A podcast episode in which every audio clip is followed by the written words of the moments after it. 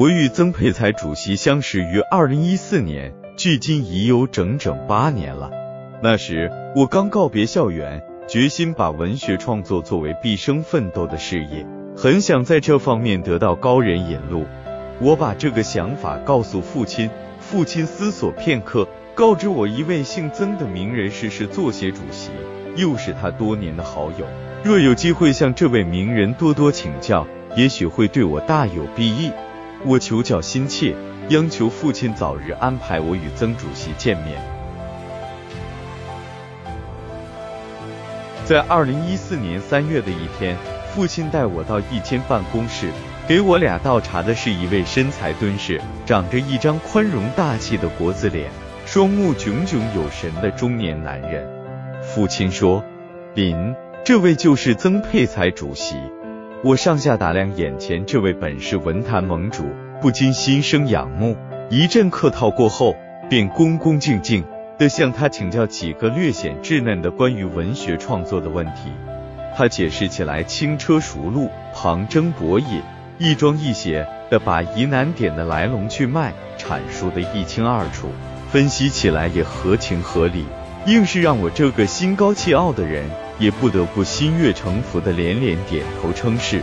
在讲解的过程中，曾主席的脸上自始至终挂着和蔼友善的微笑，那笑容恰似一阵阵二月的春风，又如一股股清新的暖流，更像一道道和煦的阳光，在不知不觉中平复我与他初次相见而产生的局促不安的心绪。我的灵魂也仿佛被一团团源源不断的暖流沐浴着。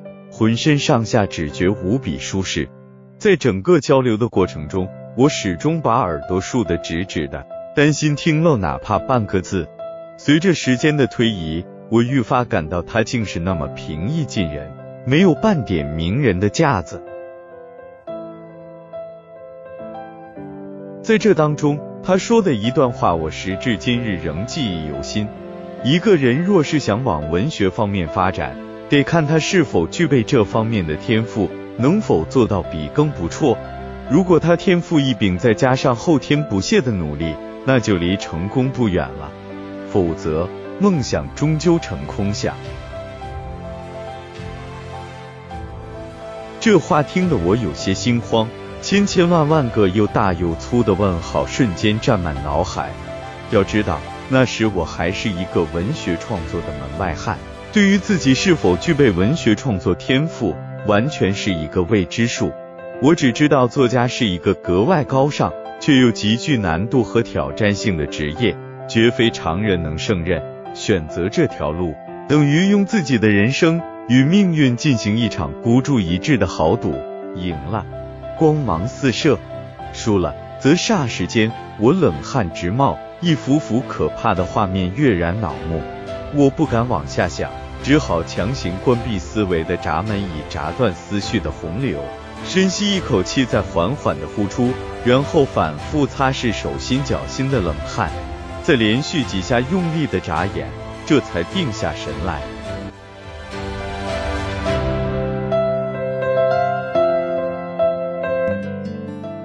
既然认准了这条路，那么就算前方风雪迷途，泥沼遍地，我也得走下去。说不定凭着一腔孤勇往前闯，就能闯出一片广阔的天地呢。我咬了咬牙，紧握双拳，默默的为自己鼓劲。回家后，我试着写了几篇文章交给曾主席做资质鉴定，让他判断我是否具备文学创作的天赋。他仔细阅读文章后，用力拍拍我的肩膀，微笑着鼓励我。我从你的文章中看出，你在文学创作方面具备一定的天赋，尽管去努力奋斗吧，未来可期。这句话似乎有着无穷的神力，秒速开启我的希望之门。在门的那边，作家梦幻化成一轮初升的红日，孕育并激射出成千上万道壮美的曙光，照亮我心中的小宇宙。在这之后，我在文学创作中遇到难以解决的问题时，就会请教曾主席。而他也乐于在百忙之中抽空指导我。在情投意合中，我俩关系逐渐升温。曾主席对我说过，他山之石，可以攻玉。你想在文学上不断进步，首先要进行大量的阅读，读古今中外文学名著，包括《中国通史》《世界通史》《诺贝尔文学奖全集》《文学概论》《文化苦旅》等书。多读书可以让你打牢文学创作的基础，一旦写起文章来就能得心应手。于是我开始大量的阅读，读小说，读诗词，读散文。读评论对文化苦旅一书，我更是读到纸张泛黄还嫌不够过瘾，干脆把全书读熟并一字不漏的背诵下来。有一次，我在与曾主席见面时，把该书的其中一篇文章背给他听，他听后满脸洋溢着如和风细雨般的笑容，二话不说便分外有力的竖起了双拇指，随即重重的拍了拍我的大腿，热情的鼓励我。我对你的建议绝对是负责任的，尽管相信我吧。常言道，功夫不负有心人。你能如此用心的下苦功，相信假以时日必将梦想成真。我看得出，那一刻他该是多么欣慰和满意。顷刻间，我的心海里热力澎湃，暖流激荡。从此。我更加如饥似渴的阅读。平日里，我除了三餐一宿，其余时间几乎都泡在书海里。古人云：“读书破万卷，下笔如有神。”的确，书读得多了，知识面自然就广了，写起文章来也就会得心应手。最初，我总是绞尽脑汁才能勉强写成一篇文章。在经过广泛的阅读后，我行文比以往轻松流畅多了。我在文中表达某个观点时，往往能更准确地引经据典，表达形式也更为多元化和规范化，遣词造句亦倍加贴切。我总算直观地感受到博览群书竟有如此奇效。看来，曾主席给我指的的确是一条阳关大道呀。我在文学创作启蒙之时，能遇上这样暖心的名师引路，又何尝不是三生有幸？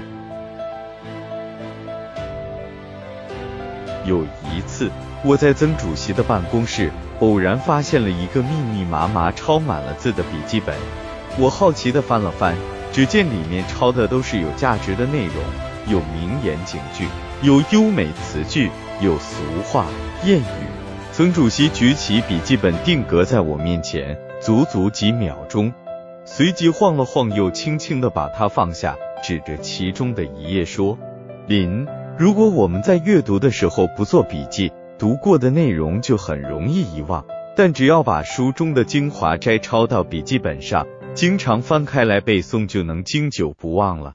一旦知识量增加了，我们在创作的时候。”遣词造句就会有更丰富的选择，从而增加文字表述的艺术性，使作品更能吸引读者。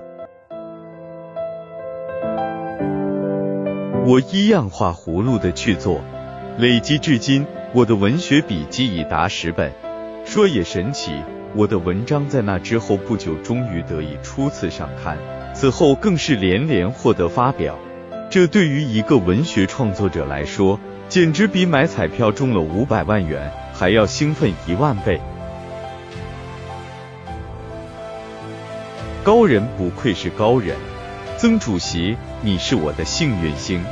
平日里，我时常把构筑作家梦过程中的喜悲忧乐通过微信与曾主席分享，他也一如既往的及时回复信息，指导我、鼓励我或是开解我。这样一来，我便彻底放开了手脚，时刻都聚满了正能量去攀登文学的高峰。幸得他一路的关怀，我永远风雨无惧，信心满满。人生短短几十秋，我能遇上这样一个暖心引路人，此生足以无憾。如今我已走进文学创作事业的春天，曾主席的谆谆教导，不断的化作温暖的春风，吹绿我的心田。春风轻柔的吹着，吹着。陈瑞林暖心引路人分享完了。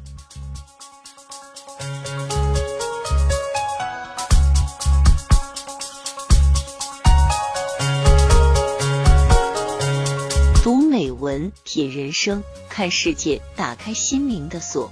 小伙伴们，下期再见。